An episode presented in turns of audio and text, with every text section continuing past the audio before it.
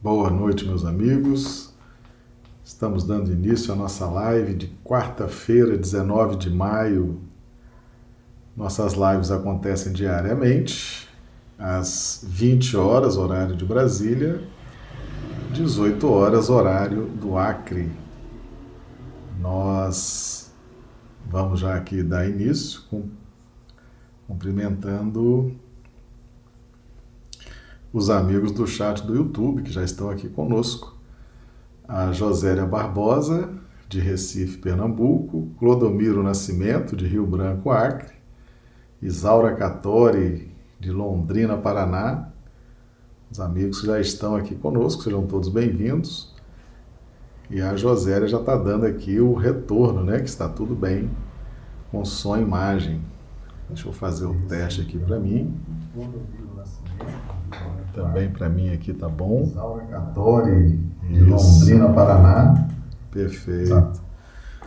Lembrando que nossas transmissões são simultâneas para o YouTube, o Facebook e o Instagram. Tá bom?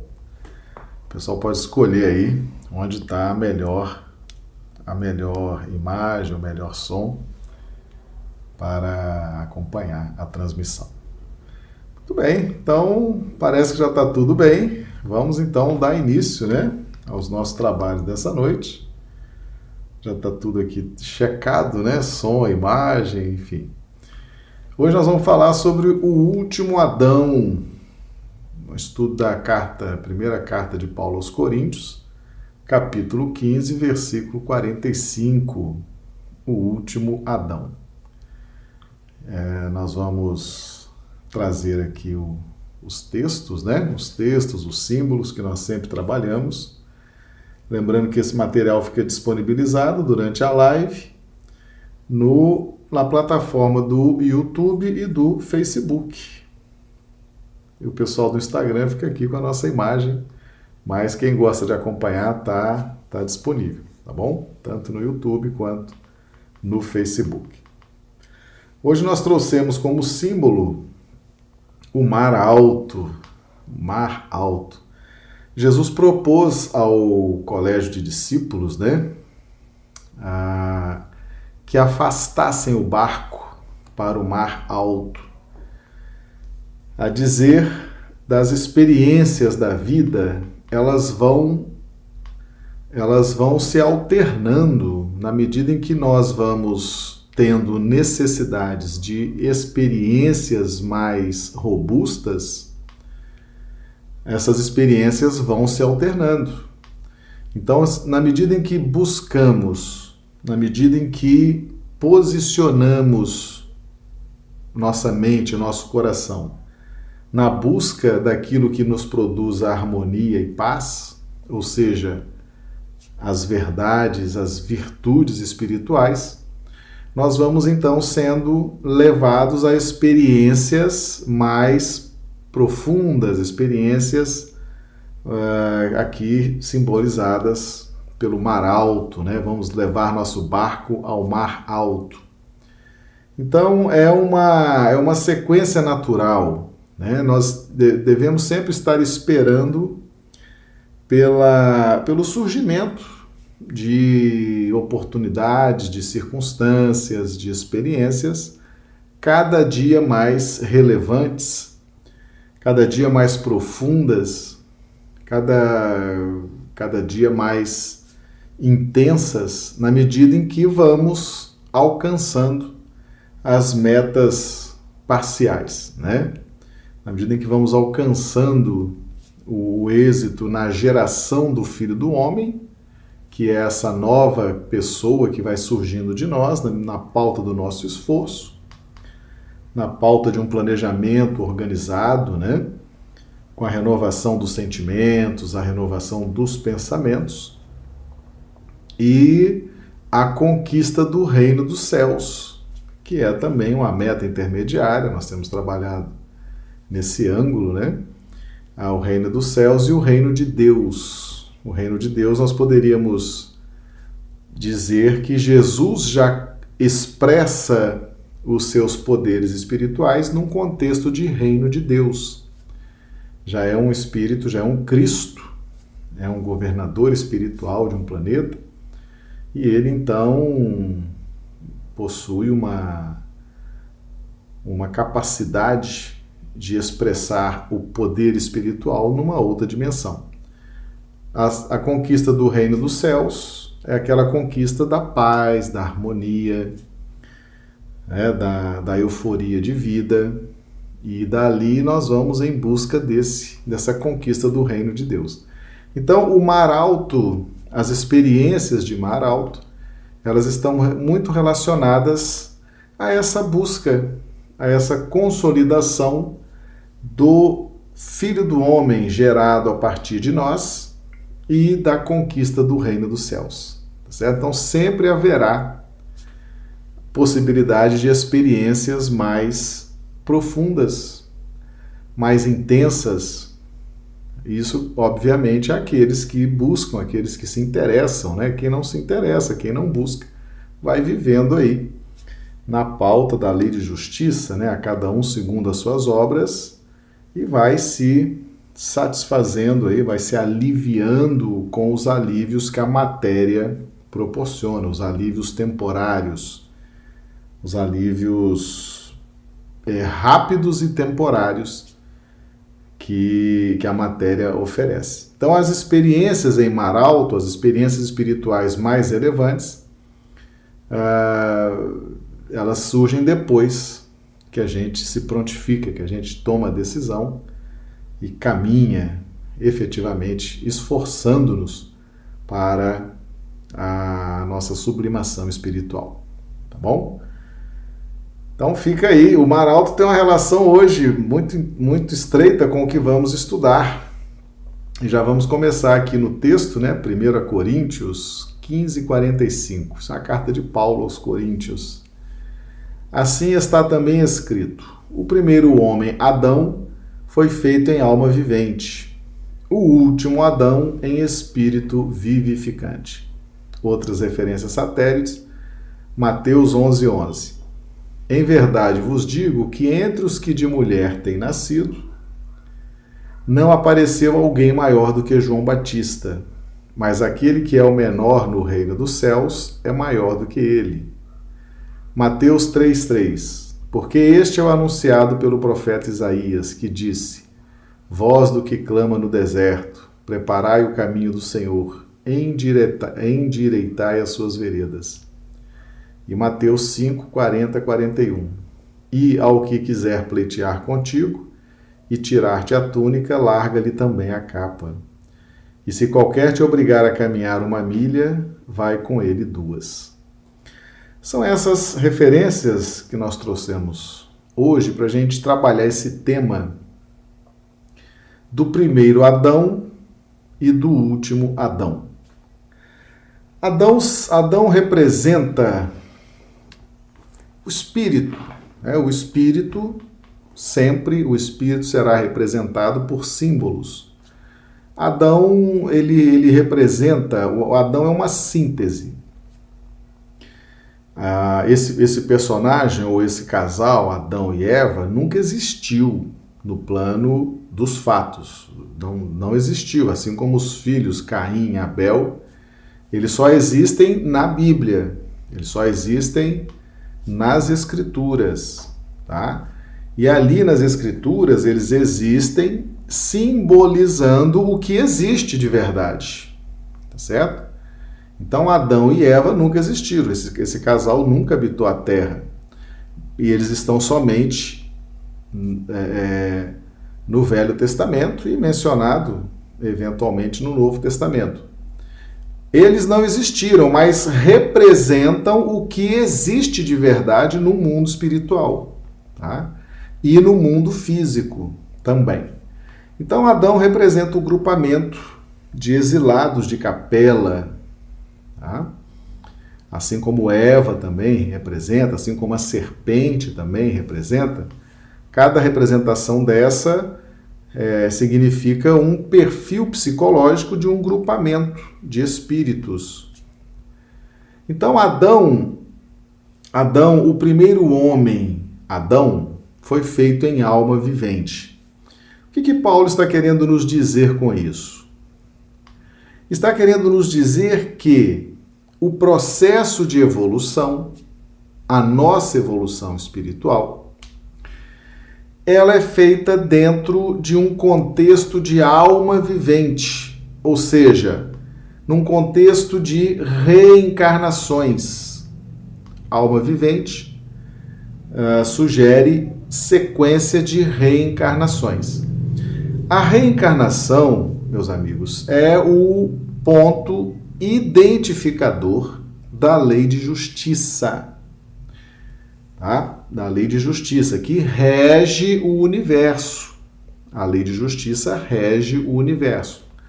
A justiça tem várias vários ângulos, né? Tem essa justiça mais coercitiva, que nos alcança nas fases primitivas da nossa evolução espiritual, é, criando códigos e criando circunstâncias no sentido de corrigir e nos ensinar de fora para dentro os códigos de conduta moral, tá?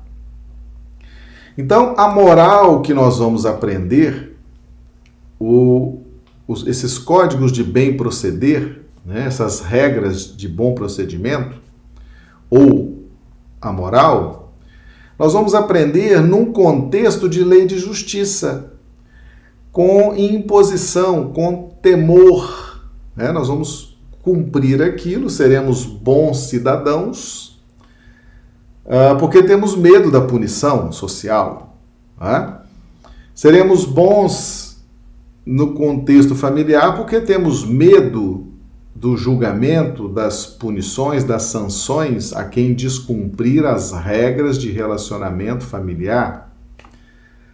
Nós nos comportamos bem na igreja, no templo, porque temos medo das sanções por descumprimento das regras sociais no ambiente como a igreja. E assim, no clima da lei de justiça, nós vamos recebendo de fora para dentro posturas, condutas de comportamento que vão disciplinando de alguma forma a nossa mente. Nós poderíamos dizer que nessa fase nós despertamos algo em torno de 10% das potencialidades espirituais. Aquela relação do dízimo, né? Dar o dízimo, dar o dízimo significa dar o tributo à vida. E dar o tributo à vida no período da lei de justiça significa esse despertamento de 10%, ou seja, é um despertamento básico. É um despertamento que ele custa o nosso suor, ele custa a nossa disciplina, ele custa a nossa obediência aos códigos, ele custa a nossa observância às tradições da raça, do país, da cultura, muitas vezes. Ou seja, é um tributo que pagamos à vida, né? é, uma, é uma disciplina, é uma sujeição que fazemos a vida e assim pagamos o preço diante da lei de justiça.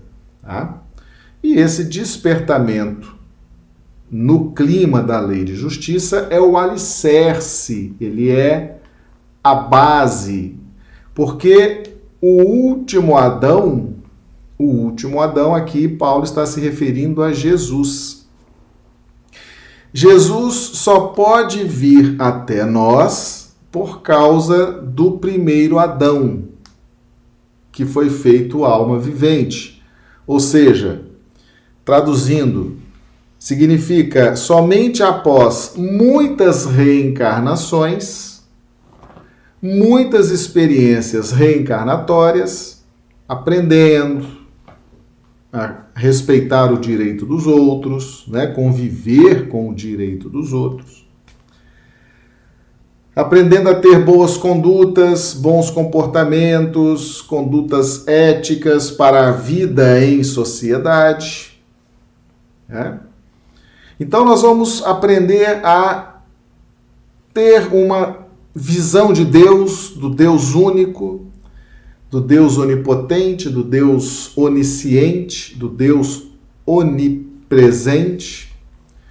Vamos aprender várias várias necessidades que temos, né, nesse período, vamos despertando, vamos aprendendo e vamos criando assim uma base. Essa base, ela precisa estar pronta, ela precisa estar arrumada para que Jesus venha, para que Jesus venha e apresente uma nova proposta. Então, em Mateus 3:3, que é uma referência satélite que nós trouxemos aqui, está aqui dito o seguinte: Porque este é o anunciado pelo profeta Isaías, que disse: Voz do que clama no deserto, preparai o caminho do Senhor, endireitai as suas veredas. Então veja bem, por que, que nós é, vamos viver milênios nessa faixa da lei de justiça, dessa educação de fora para dentro, né? Com a definição explícita do que é certo, do que é errado, do que pode, do que não pode. É? Por que, que nós vamos passar longo tempo vivenciando nesse clima?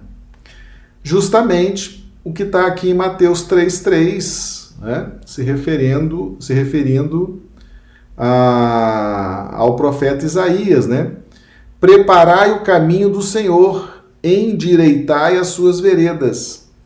Então, nesse período que estamos vivendo, ou que vivemos lá atrás, né?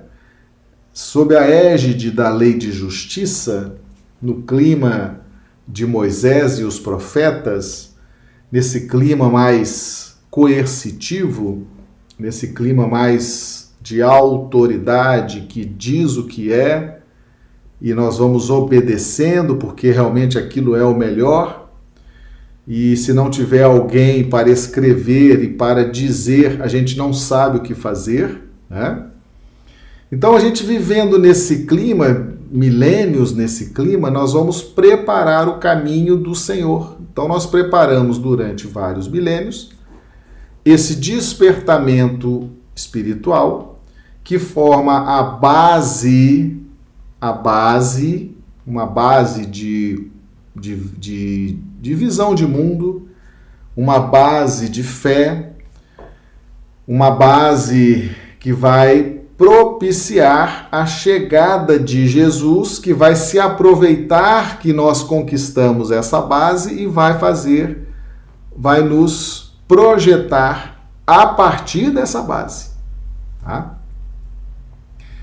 Então, como diz o profeta Isaías lá no Velho Testamento, né? Nós estamos o tempo inteiro preparando o caminho da vinda de Jesus, né?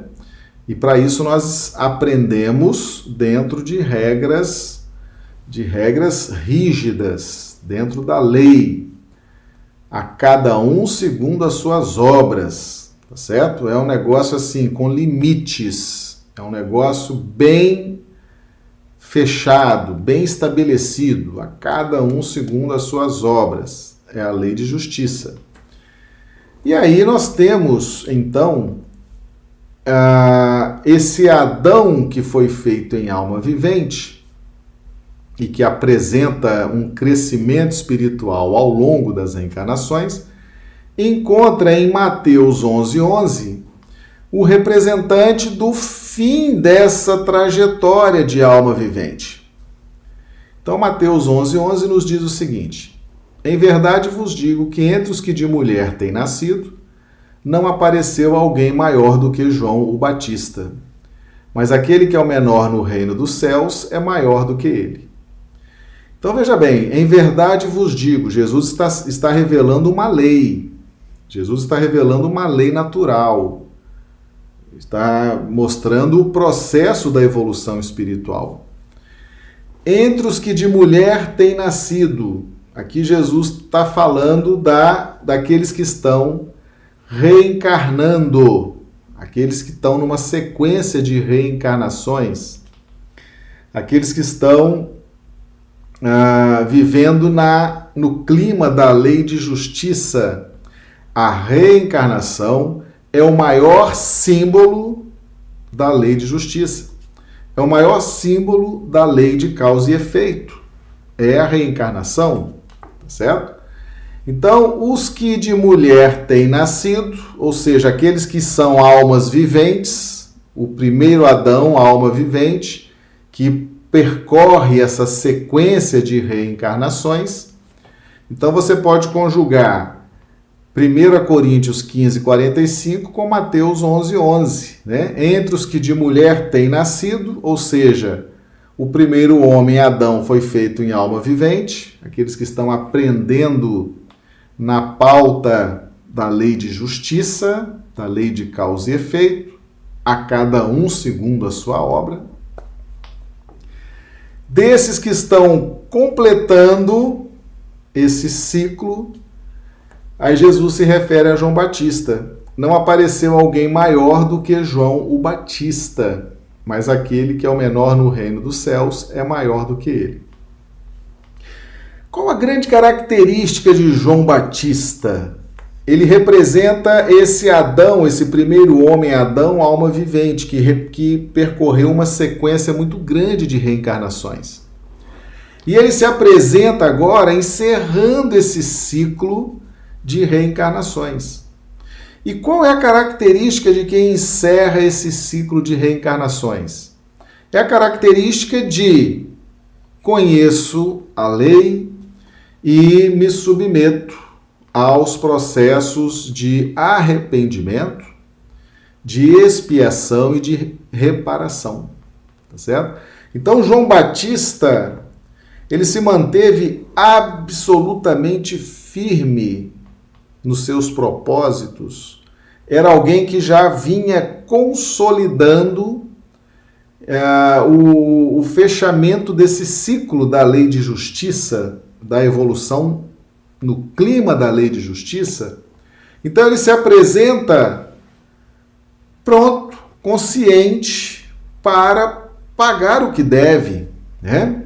Tanto que ele mantém-se firme nas suas posturas, na sua pregação, no seu objetivo, e tem, tem sim, tem a cabeça decapitada. Ele sabia, e ele se submete a isso, porque ele sabia que ele tinha sido profeta Elias numa encarnação passada, alguns séculos atrás.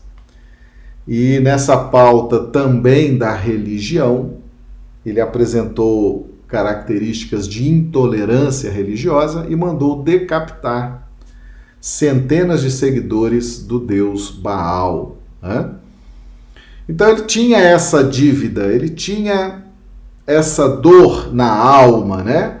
Mas ele se apresenta, ele se apresenta e disposto, disposto a viver aquilo que pregava, disposto a vivenciar, a ter uma conduta, a ter um comportamento condizente com aquilo que pregava, tá certo? Tanto que não teve medo, né? E e foi morto, ele foi morto, foi, foi decapitado pelo rei Herodes. Então, João o Batista, o maior, é aquele que está encerrando, né? É aquele que está encerrando o ciclo da lei de justiça, já está consciente dos processos da lei, já, já despertou virtudes em si ele está disposto a reparar os erros. É? João Batista está disposto a reparar os erros que teve, como Elias. João Batista é firme, determinado, simples, né? E, e era o maior, o maior. O que, que Jesus quer dizer com isso? O que, que é o maior? O maior é aquele que já alcançou o fim daquela etapa setenária, o fim daquele ciclo. E que, e que ciclo era esse? Era o ciclo lá de Mateus 33, se referindo ao profeta Isaías: Preparai o caminho do Senhor, endireitai as suas veredas. Então nós passamos milênios preparando o caminho de Jesus em nossas vidas, endireitando as nossas condutas, para que quando Jesus venha, aí Paulo se refere aqui a Jesus como o último Adão. O último Adão, numa alusão ao primeiro Adão, né?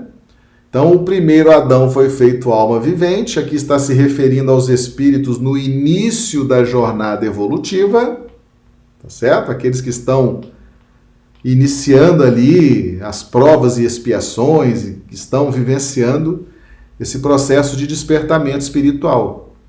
E aí ele fala de Cristo como o último Adão, ou seja, o filho do homem, Lembra que Jesus se apresenta como o filho do homem também? E Kardec fez uma uma, uma alusão à, à, dupla essência de Jesus, né? como filho do homem e como filho de Deus, o Cristo. Como filho do homem, Jesus nos mostra os caracteres psíquicos, espirituais, que devemos atingir nesse estágio aqui na Terra. Né? Quando ele fala do perdão, quando ele fala da caridade, quando ele fala da fé, são padrões espirituais do filho do homem. Essa condição máxima que nós podemos atingir aqui neste planeta. Então, quando fala o último Adão em espírito vivificante, Paulo está se referindo não só a Jesus, o Filho do homem, mas está se referindo também a Jesus, o Filho de Deus. A dupla essência de Jesus. Por quê? Porque Jesus vem nos mostrar como prosseguir na jornada evolutiva. Lembra que na fase da lei de justiça nós despertamos algo em torno de 10% dos dos potenciais, se não houver, meus amigos, um, um, um balizamento moral daí para frente, né? Uh, nós não sairíamos da posição evolutiva, daquele local evolutivo em que estamos.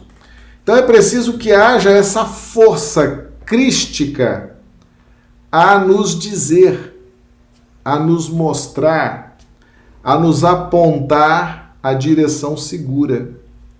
Então, além de Jesus, o Filho do Homem, Jesus, o Cristo, também, essa dupla natureza de Jesus, é, fazendo valer aqueles que são os Joões Batista, né, aqueles que estão saindo da fase da lei de justiça, Jesus está ali acolhendo a todos eles e apresentando o Evangelho, apresentando o seu exemplo de vida, apresentando a, a, as grandes referências que Jesus trouxe para esse planeta. Então, quando nós estamos prontos, quando nós preparamos o caminho de Jesus, endireitamos as veredas, ele está ali posicionado com os seus anjos, né, com os espíritos que o auxiliam na evolução planetária.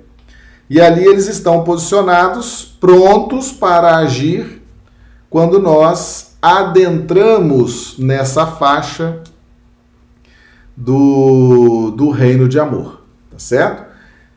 Na fase da lei de justiça, os limites e os contornos, os processos são bem definidos. Mas a proposta da lei de amor é a quebra desses limites, né? porque o amor não há limites. A justiça há limites. Na, no clima do amor proposto por Jesus, não há limites. É o que temos aqui em Mateus 5, 40, 41. E ao que quiser pleitear contigo e tirar-te a túnica, larga-lhe também a capa. E se qualquer te obrigar a caminhar uma milha, vai com ele duas. Isso é os pilares da vivência do amor. É? Lá na lei de justiça pura e simples, qual era o pilar? A cada um segundo as suas obras. Ponto final. Essa é a, a, a tônica, a diretriz no ambiente da lei de justiça. Na lei de amor, não há esses limites. E ao que quiser pleitear contigo e tirar-te a túnica, larga-lhe também a capa. E se qualquer te obrigar a caminhar uma milha, vai com ele duas. Então, para essa atmosfera de amor, é preciso que primeiro, antes, seja estabelecido o alicerce, que é a vivência na atmosfera da lei de justiça. Tá certo? Então, o primeiro homem, Adão, que é esse contingente de espíritos né, que iniciam no contexto de provas e expiações, a sua jornada de redenção, de iluminação espiritual, nós temos a sublimação do primeiro Adão no último Adão. Ah, ou seja, quando nós alcançarmos a condição, fizermos despertar em nós o Filho do Homem e alcançarmos a condição do reino dos céus, nós estaremos sublimando aquilo que éramos há milênios atrás. Tá certo? Então, o último Adão, Jesus, representa a sublimação desse processo evolutivo. Tá? Nós hoje estamos, uh, sim, podemos dizer, estamos longe da condição uh, de filho do homem, estamos lutando para despertar ainda esse novo ser por dentro de nós, com novos pensamentos, novos sentimentos, mas a prosseguir nessa pauta de esforço, de empenho, nós atingiremos a condição de filho do homem. Atingiremos sim a conquista do reino dos céus, né? ou seja, haverá uma sublimação de sentimentos, de pensamentos que nos acompanhou durante aí milênios, tá? Mas, para que haja essa evolução, para que haja esse crescimento, nós dependemos de Jesus. De Jesus estabelecer as balizas morais do planeta para que nós possamos, adotando esses procedimentos, essas regras de bom proceder, trazidas por Jesus nesse balizamento moral do orbe, então, a gente adotando isso espontaneamente, nós vamos alcançar a nossa redenção, a nossa sublimação espiritual. Tá? Mas por que está ensinando isso, Marcelo? Porque a gente precisa entender o que, que nós vamos encontrar nesse planeta. Nós estamos aqui encarnados nesse planeta, poderíamos uh, simplesmente ignorar os processos que vigem aqui nesse planeta mas acontece que nós precisamos entender até onde poderemos chegar neste planeta, ou o que precisamos fazer para alcançar condições espirituais relevantes e interessantes aqui neste planeta. Né? Então perceba, por exemplo, que quando Jesus encarna entre nós, Jesus chancela o corpo físico.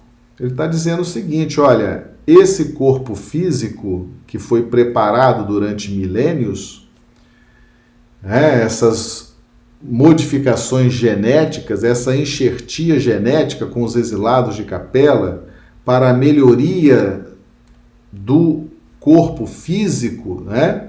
Este corpo físico ele suporta muito bem o processo evolutivo dentro do planeta Terra suporta a geração do filho do homem, suporta a conquista do reino dos céus, certo? Então Jesus foi importantíssima a encarnação dele, ele estar dentro de um corpo de carne aqui no planeta Terra, porque ele chancela a importância, a capacidade desse corpo de suportar, inclusive, as nossas perturbações espirituais, nossos traumas, nossas dificuldades, nossas resistências, né?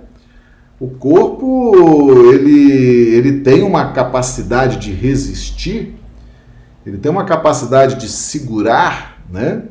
Os impactos emocionais, que nós despejamos sobre esse corpo, muitas vezes adoecendo esse corpo, mas esse corpo é um instrumento extraordinário, ele tem uma capacidade de suportar, de, né, de nos levar, de nos auxiliar, que é algo que foi chancelado por Jesus quando ele esteve aqui encarnado entre nós.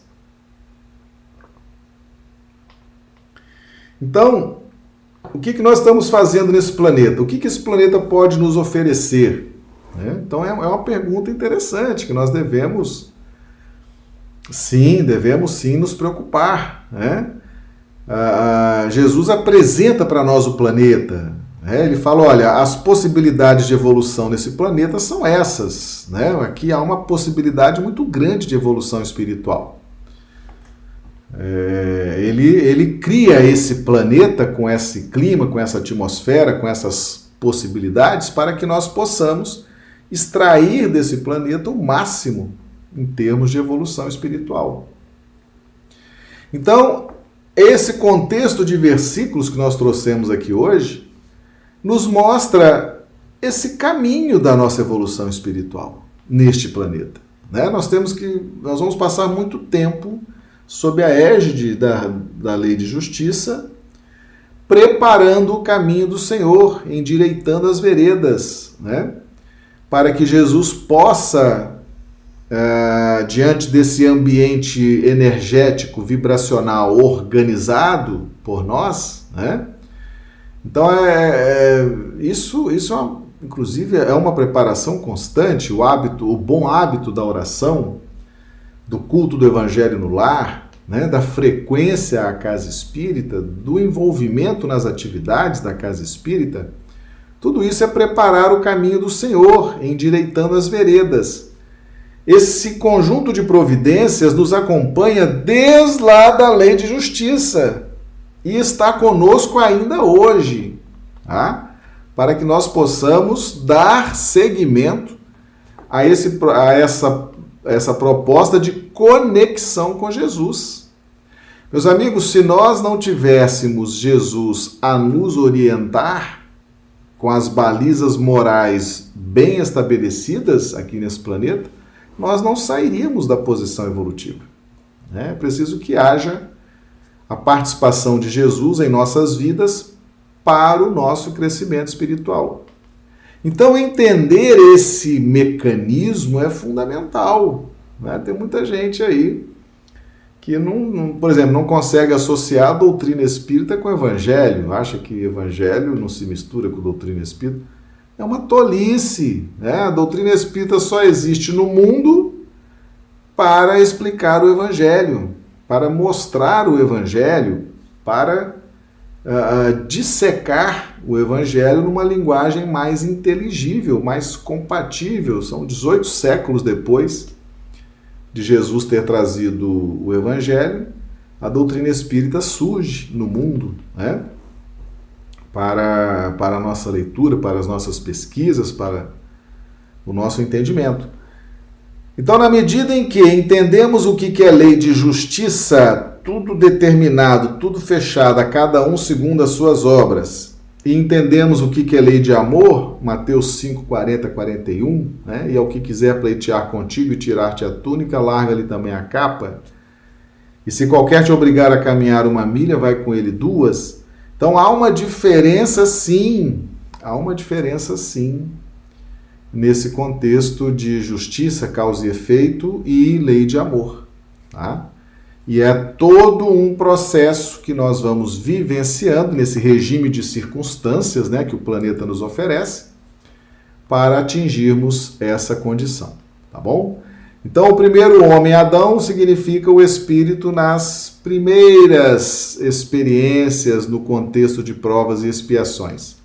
E o último Adão aqui representa Jesus, tá certo? A sublimação desse processo evolutivo.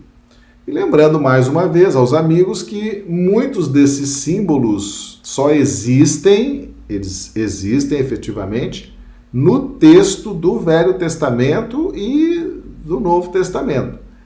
Por exemplo, repetindo, Adão, Eva, Caim, Abel, Esses personagens nunca existiram, tá certo? Só existem nas escrituras.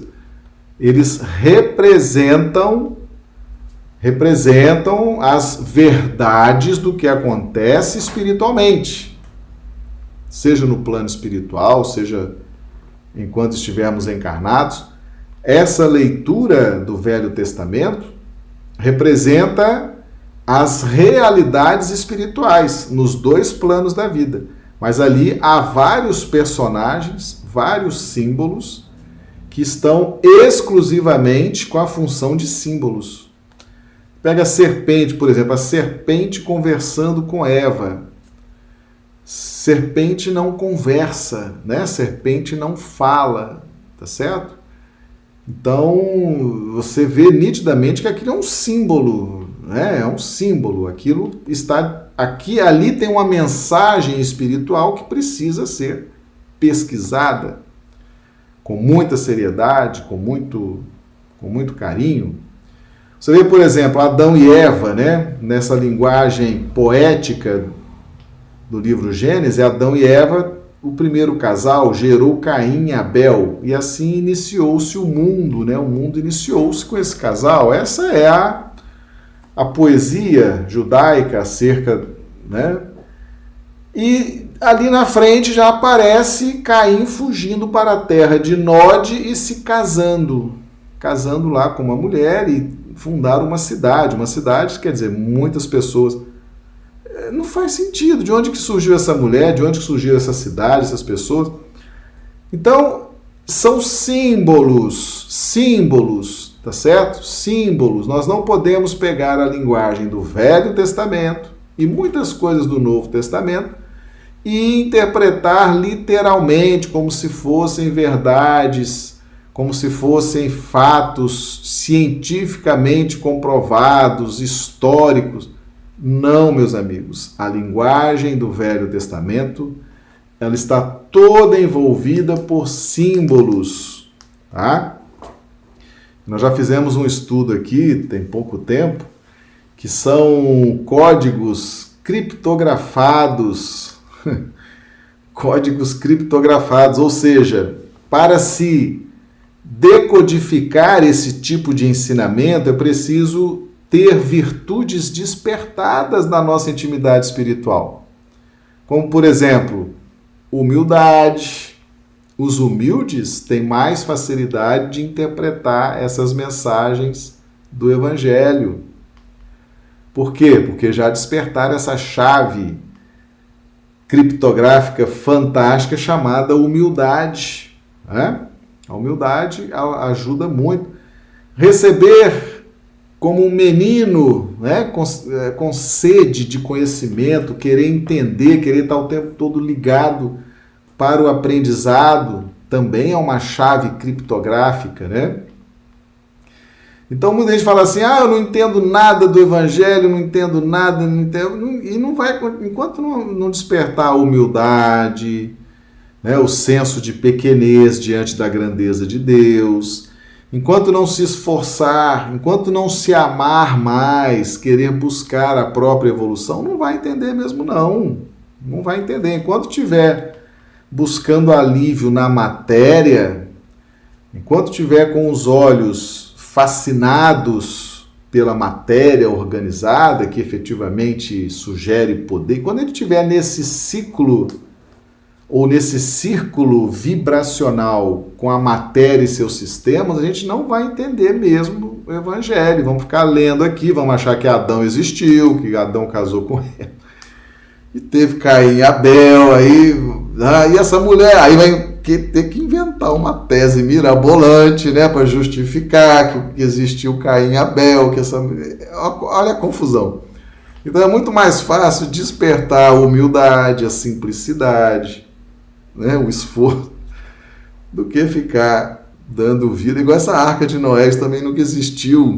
Né? Noé é a sublimação do esforço de Caim no processo de redenção espiritual, né? É, são símbolos, são símbolos, são símbolos que a gente só estuda os símbolos só consegue entender, aceitar quem já tem humildade, quem já tem né, aquele sentido de menino, aquele menino do evangelho, né? A humildade, a simplicidade, aquele que quer crescer, que quer evoluir, que já descobriu que em Jesus é que está efetivamente a direção segura para a nossa iluminação espiritual, tá certo? Então é muito importante, é muito importante estudar o Evangelho com seriedade à luz da doutrina espírita. Porque só tem uma coisa, meus amigos, que é capaz de desativar o nosso egoísmo. Atenção, hein? Já fizemos aqui um estudo no canal. O egoísmo é filho do instinto de conservação, tá? Esse instinto de conservação recebe a injunção energética vibracional da matéria. E ali ele entra no processo de sinergia com as vibrações da matéria, em razão de ser um instinto de conservação. Só que em razão, pelas mais diversas razões, aquilo gera o egoísmo. Nós vamos inflamando, nós vamos, não vamos, até a gente atingir a medida exata de lidar com o instinto de conservação, a gente, a gente deixa aquilo inflamar pelo contato com a matéria. Aí gera o egoísmo. E o egoísmo gera o interesse pessoal. Então, quando a gente tem essa linha instinto de conservação, egoísmo e interesse pessoal, nós nos tornamos muito fechados, muito rígidos, tá certo? Só há uma forma, só há uma forma de devolver, de ir desfazendo o interesse pessoal, o egoísmo e estabelecer no instinto de conservação a sua tonacidade natural. Só existe uma forma de desinflamar esse processo. É através da aquisição do conhecimento superior. Através do estudo. Tá? Não é à toa que a doutrina espírita se apresenta com dois princípios básicos para a humanidade. Espíritas, amai-vos, espíritas, instruí-vos. A instrução, o conhecimento das verdades espirituais a partir do estudo sério, sincero do Evangelho, à luz da doutrina espírita, a repetição desse estudo o aprofundamento desse estudo vai desativando o interesse pessoal, o egoísmo e vai devolvendo ao instinto de conservação a sua forma natural, tá certo? Porque o egoísmo e o interesse pessoal é um inchaço, é uma inflamação do instinto de conservação, é uma deformidade do instinto de conservação, mas que isso vai sendo resolvido na medida em que vamos tomando conhecimento das verdades do Evangelho e, obviamente, vamos vivenciando essas verdades. Aí a gente desativa tudo isso e a vida se torna bem mais leve, né? A nossa relação com a matéria se torna bem mais fluida, bem mais leve, bem mais agradável certo? Então vamos perseverar aí no estudo, tá bom? Vamos fazer o sacrifício de estudar, estudar sempre. Vamos desenvolver o amor ao estudo, porque o estudo vai resolvendo muitas questões da nossa intimidade espiritual, tá bom? Não é à toa, espíritas amai-vos, espíritas instruí-vos. Meus amigos, essa é a nossa live de hoje. Agradecemos o carinho, a presença de todos vocês nessa quarta-feira, né, 19 de maio. Rogamos a Jesus uma noite de quarta-feira maravilhosa, uma noite de sono reparador das nossas energias. E amanhã estaremos aí de volta, continuando os nossos estudos do Evangelho à luz dessa maravilhosa doutrina espírita. Um grande abraço a todos que Jesus nos abençoe a todos e amanhã nos vemos novamente. Muito obrigado.